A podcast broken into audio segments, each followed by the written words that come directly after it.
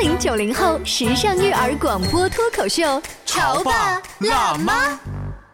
本节目嘉宾观点不代表本台立场，特此声明。对于中国人来说，有家的地方就有家风，栽什么树苗结什么果，撒什么种子开什么花。《红灯记》里唱的这些唱词，也是在告诉我们，人的成长与家庭环境、家风、家规等密切相关。什么情况下，什么做法是有悖家风、没有家教的表现？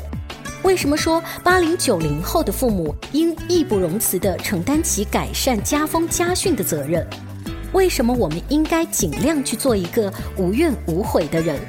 欢迎收听八零九零后时尚育儿广播脱口秀《潮爸辣妈》，本期话题：家风家训最奢侈的传承。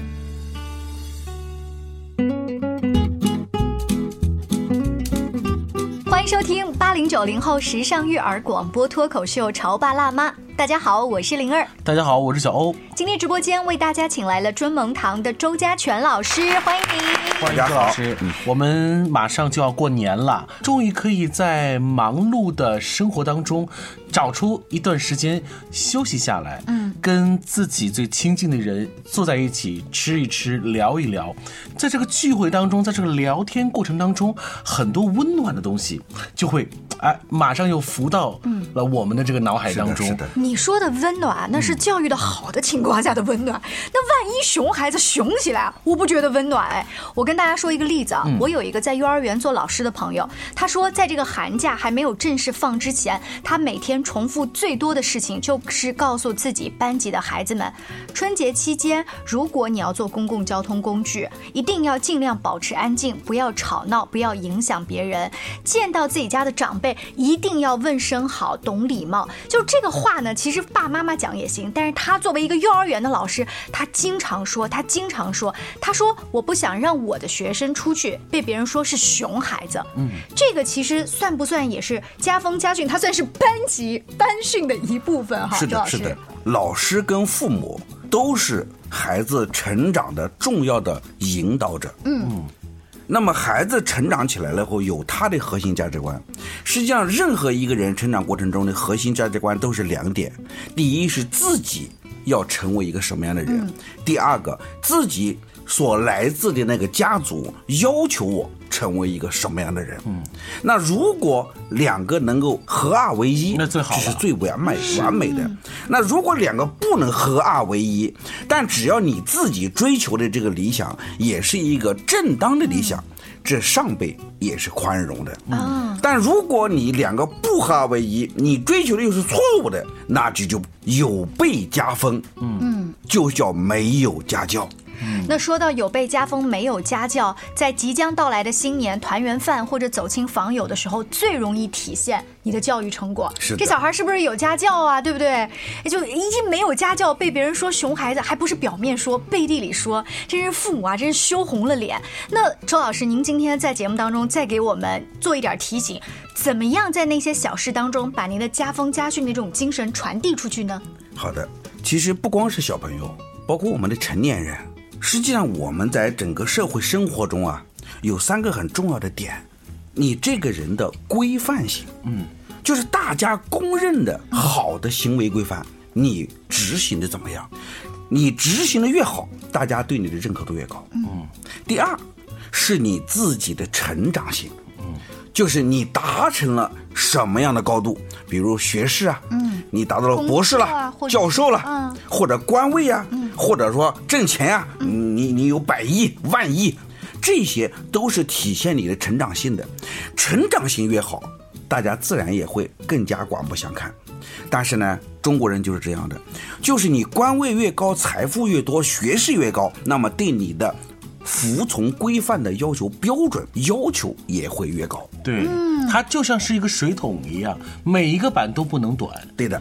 它必须要取得一个一致性，是的，这种一致性往往就是一种很强大的约束，是的，嗯。当然，第三条是最重要的，就是你在人生中获得了一定的成果，有了一定的地位，你又能够主动的去服从一些规范，那这两个都还是基础，最重要的是你的真诚。就是你能不能在这样一个状况下，还能对你所见的人、所交往的人是一种真诚的态度，嗯，有温度的态度，而不仅仅是礼节性的态度，嗯，所以这个很重要，嗯，我们在过年的时候，你看过年必做的事，第一年夜饭，嗯。一家人聚在一起，而且是老少几代聚在一起，而且聚在一起的时间会相当的长。是，我们要守夜。没错，在这个过程中，你在家族中处于什么样的位置，那你就要服从什么样的规范。那你在社会上有什么样的地位，你在这时候就要承担什么样的义务，同时还要把自己内心敞开。以真正的亲情和热情去对待我们的家族成员，而不仅仅只是说我我在家待着呢，我服规范，这是不够的。嗯，那其次，从年初二开始走亲访友，舅舅家、姨娘家、姑姑家、叔叔家都要去。那么在不同的家，其实你的心态是不一样的。但不管你到这家来心情怎么样，你都要按照社会公认的那种礼节。要去做到位，嗯，礼节做到位，又能呈现出自己的那种真情，那这就是非常良好的，嗯。所以这个时候，你的规范的敏感性比年夜饭的时候的敏感性更高，嗯，因为在家里面大家都可能过于宽容、放松，对，对外的时候有一点做不到。那人家就要背后说你闲话。周老师刚刚讲那个是特别完美主义者的年轻的家长，我身边有一些年轻人是这样子的，就是单身汉的哈，他们抢着上大年三十的班，你知道吗？就是啊，这样就可以以我要加班为由，不去参加任何的家庭聚会。他们在逃避什么呢？就是问你什么时候结婚，什么时候要小孩，就是这些催婚的事儿嘛，很烦的。这个现象呢，是现代社会里面的一个偶然性现象，嗯，就它不是主流。这种现象的存在，恰恰说明了我们在现代社会里复兴家训。重新形成家风，重新重视家教，嗯，显得非常重要，是很急迫。对，因为当我们缺少家庭文化氛围的时候，我们的家族成员有些人就会找不到归属感，还有找不到边界感。哎，对了，所以呢，在没有归属和边界的情况之下呢，有些不该问的问题就会出来了，不该答的答案都会在那个时候出来，是吗？是的，是的。刚周老师强调了一个。归属感，就这个词儿本身是一个特别温暖的词，尤其是在过年的时候。但如果说你千里回家，却还没有找到那个归属感，是一个特别寂寞的事情。是的，是的。大家关注一下中国的古代文学啊，嗯，讲到一个人的时候很有意思，嗯，都会说他是哪哪地方哪个家族的人，嗯，比如我是这个蚌埠周家。这个地方和你这个姓氏就是你的很大的归属感。嗯，如果要没有了这个归属感，我这个人就是社会中的一个人，就变成了整个社会的一个颗粒，那么我们的归属感和边界感都会模糊。嗯，模糊了以后就会没有规矩，没有规矩以后进入任何一个环境，你都会觉得格格不入。嗯，其实，在中国社会里面，我们彼此的尊重啊。越往过去啊，大家对你的尊重是更加重视你背后的那个家族，是和你背后的那一片领土，嗯，那才是你真正的价值所在。周老师讲的这番道理啊，我觉得大部分人都能够懂，但是真的落实起来的时候呢，我还拿那一个以加班为由的同事来举例子。好，我不加班，我去还不行吗？我跟着你走亲访友，去了之后我干嘛呢？刷抖音，嗯。是不是？我人到了，我心不在。你刷抖音还有还有另外一种方式，你要抖音是有声音的，那我就戴个蓝牙耳机，那蓝牙降噪耳机，对，哇，完全沉浸在自己的小世界里面啊，对，屏蔽了所有的环境，就是身在曹营心在汉吧。所以说呢，老师给同学们布置作业说家训，嗯，我们父母、孩子、老师有可能都会更关注那个训。你家的家训的内容是什么？嗯，那个内容是训，但事实上我们要更加注重这个家，因为我们现代社会的这种家庭的这种破碎啊，小家庭啊，这种家庭的这种温度实际上是大幅度下降的。嗯，家庭的这种凝聚力越来越淡了，所以说呢，要复兴我们对家的认识，对家的归属感，对家的尊重和对家的怀念。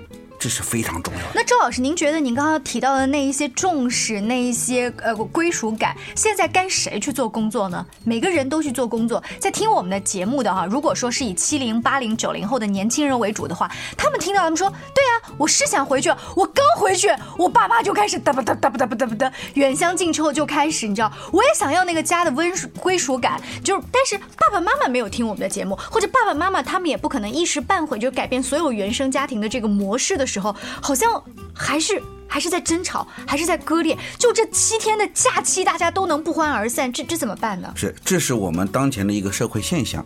而现在呢，我们的八零九零的父母已经成为社会的中坚力量。嗯，所以说我们的八零九零父母义不容辞的要担当起来。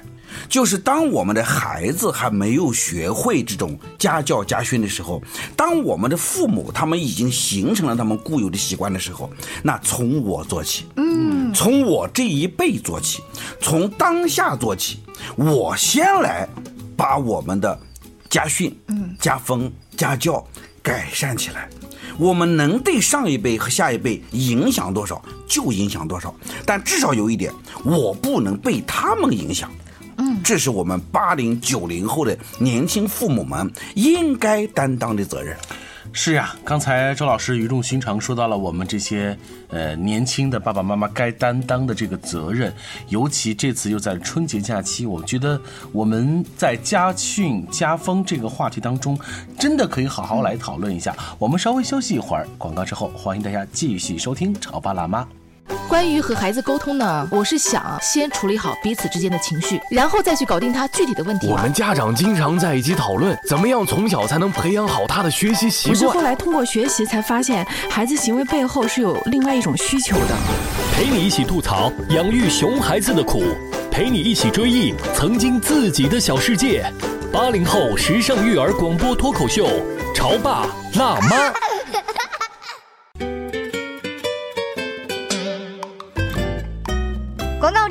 您继续回来，在这儿再祝大家新春快乐啊！今天小欧跟灵儿呢，请来了尊萌堂的周家全老师。节目的上半部分，周老师告诉我们说，现在我们这个家庭的凝聚感，包括那种温度，都降低了，降低了不少。是的，我在想。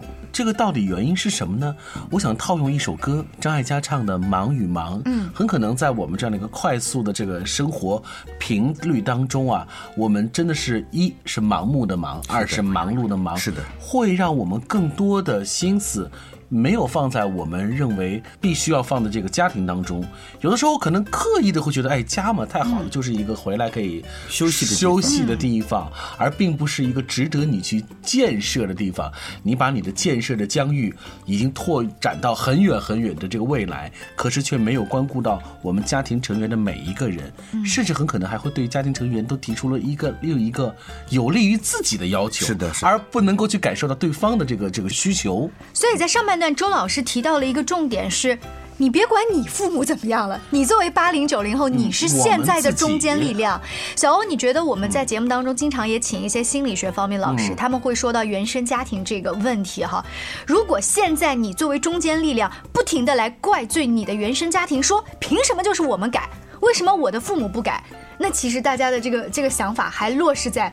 我我想让别人改，那你没有起到这个中间的力量。你这话一讲，我跟你说，第二天的年夜饭一定是崩掉了，嗯，就不要吃了。哇，那家里头就是又是摔碗摔盆的这个生意了，肯定是不能说的呀。所以现在想想，如果你自己已经为人父母，你是中间的力量，嗯，不要尝试去改变你的父母，接受他就好。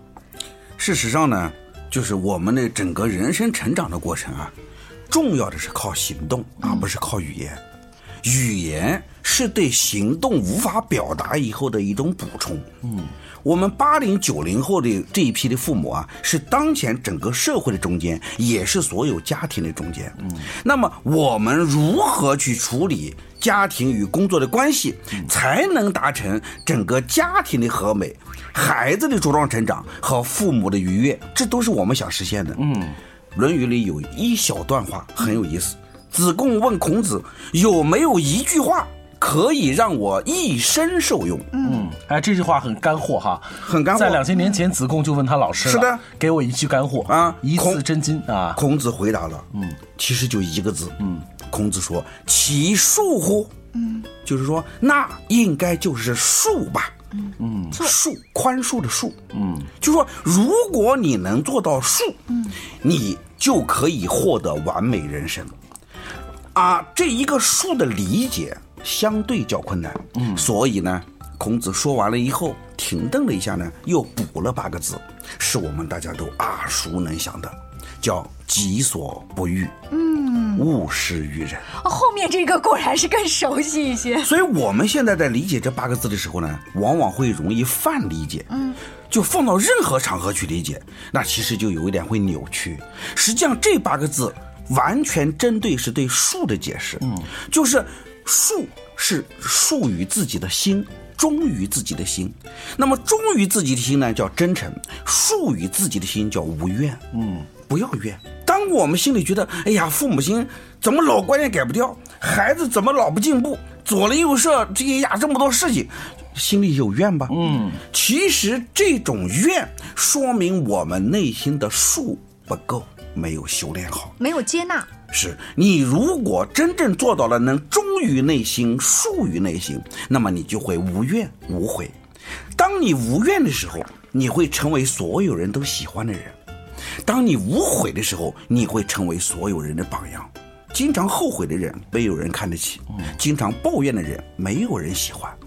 所以我们在过年回家的时候，不管是跟亲人、朋友、亲戚在一起，我们都尽量努力的去做到无怨无悔。嗯，在这个情况下，才能把我们真实的修养、真实的你家家训所展现出来的那种美好的形象，呈现给我们身边的人。做到无怨无悔，哇，这四个字看上去好像很容易，但是在你的情绪当中，看上去又并不是那么的容易。呃，我记得曾经看过小宋佳演的一部电视剧，他在下班坐到自己的私家车里的时候啊，他放了一盘奶嘴。他每一次进到家门的时候啊，他要把那个奶嘴放在嘴巴里面啊调整一下。我现在是好老婆，好老婆，好老婆。我现在是好老婆，小宋家。你看他在调整自己的情绪的状态，他其实是在重新调整完以后，找到他那个真诚的那个感觉。他就是在化解怨。对他调整完了之后，他用了一个看起来很搞笑的艺术处理的手段去。但是我们过年不能含一个奶嘴再走进那个团圆饭，那是形式。是，其实只要内心里有，什么形式都好办。嗯，我们在家里面经常会有一些家庭琐事会让你着急，实际上我们就记住这个字啊，叫其恕乎。嗯，这个字的时候，当你一着急。一想发火或者想抱怨的时候，你脑子里瞬间就出现其恕乎。嗯，你默念三遍，立马烟消云散。嗯，心情会非常宽松。嗯，就是这个时候你不抱怨，你不去说那些呃让别人不舒服的话的时候，你觉得你自己是在成长的。嗯，我不是委屈自己不说，是因为我成长了，我不需要说了。嗯，周老师这么一说，我发现。孔子当年他们研究这些东西，跟现代这个心理学上研究很多东西是相似的。对呀，哎，你看这个像不像我们心理学上经常说的？你在发火的时候，你跳出来，另外一个小人来看当下你发火的那个状态。哎，这个孔子当年他没有用小人做比较，但是说的道理是一样的呀。实际上，整个这个孔子的儒家思想啊。就是在处理人与人之间的关系，啊，他处理人与人之间的关系不是靠约束，嗯，不是靠契约，而是靠我们每个人的个人的修养，嗯，所以说呢，当我们做到忠恕，我们做到礼乐，我们就可以大家在一起其乐融融，嗯，有朋自远方来，不亦乐乎？是啊。你知道，对于我们马上过新年，七大姑八大爷又会愿在围坐在一起聊天的时候，很多时候啊，你都会感觉有一些不一样的感受。就明明我是来感受这种家族的温暖，但为什么三句话聊了之后呢？嗯，你感受到更多的就是一种烦躁，或者是一种比较之后的一种内心深处的一种失落。失落。那么这一切。都是刚才周老师说的“术”那个字没有更好的执行的原因，对的啊。嗯，实际上呢，我们现代社会有一个问题啊，就受西方文明的一个重大影响，就是每个人啊都在追求自己的与众不同，过于强调自我。对，但是中国社会的根呢，嗯，又要求有一个忠诚。是有一个归属感。所以这个矛盾啊，在中国尤为突出。是在西方没有，西方的家庭里面是可以包容各种各样不同的风格的。说难听一点，不合道德、不合法律的东西，有些都能包容，但中国家庭是不可以的。但是呢，中国的家庭，这个尤其是我们八零九零，又接受到这个大量的西方教育，所以个性又很鲜明，大家都不一样，所以呢，很难说到一起去。嗯，所以我们需要在一个共同的家训下，形成一个良好的家风。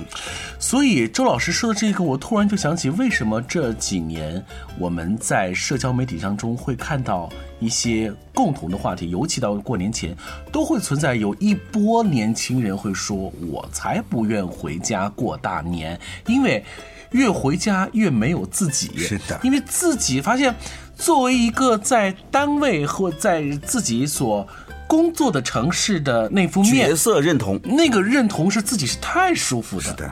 但是又回家之后，好似是打回原形。这不假，你想带着自己就你不是 Judy，工作当中花是吗的 骄傲和光环，完全和自己在父母身边、在家乡的那块土壤当中丝毫不实用。所以那种冲撞，那种个人对自己的认同和曾经的那个家乡的土壤和那个空气对自己的那种感化，它会形成一种矛盾。实际上，我们八零九零后，我有一个建议，嗯，就是我们把家是当成起点，还是作为终点，嗯，或者说是出发地还是目的地，嗯，这很重要。是，其实呢，按照中国传统的文化，我们所有的拼搏、奋斗、努力，都是为了回归家庭，嗯，让我这个家所有的亲人都能够过得更好，这是目的。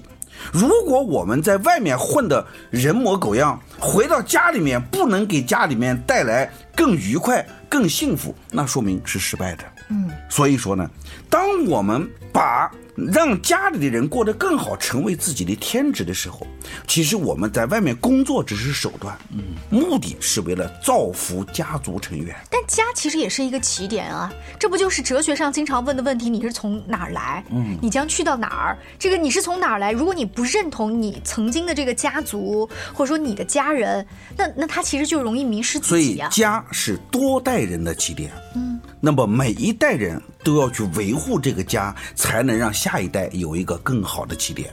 如果你出去了，在外面做成了大事业，然后就跟这个家相对割裂了，那么你的下一代将不会再有更好的起点。就犹如一叶飘萍，就犹如一叶浮萍一样，它总是飘在这个呃城市当中，它没有一个落脚点。是的，是的。所以我们总会有几个特别传统的成语蹦在我们的脑海当中，一是落叶归根，是的二是衣锦还乡，是的所以不论从哪个角度来说，那个家看上是你走出去的地方，也一定是你归来的地方。对的所以祝愿你啊，祝愿每一个人是归来人是少年，就仍然有那一颗初心，带着家庭的温暖的那颗心。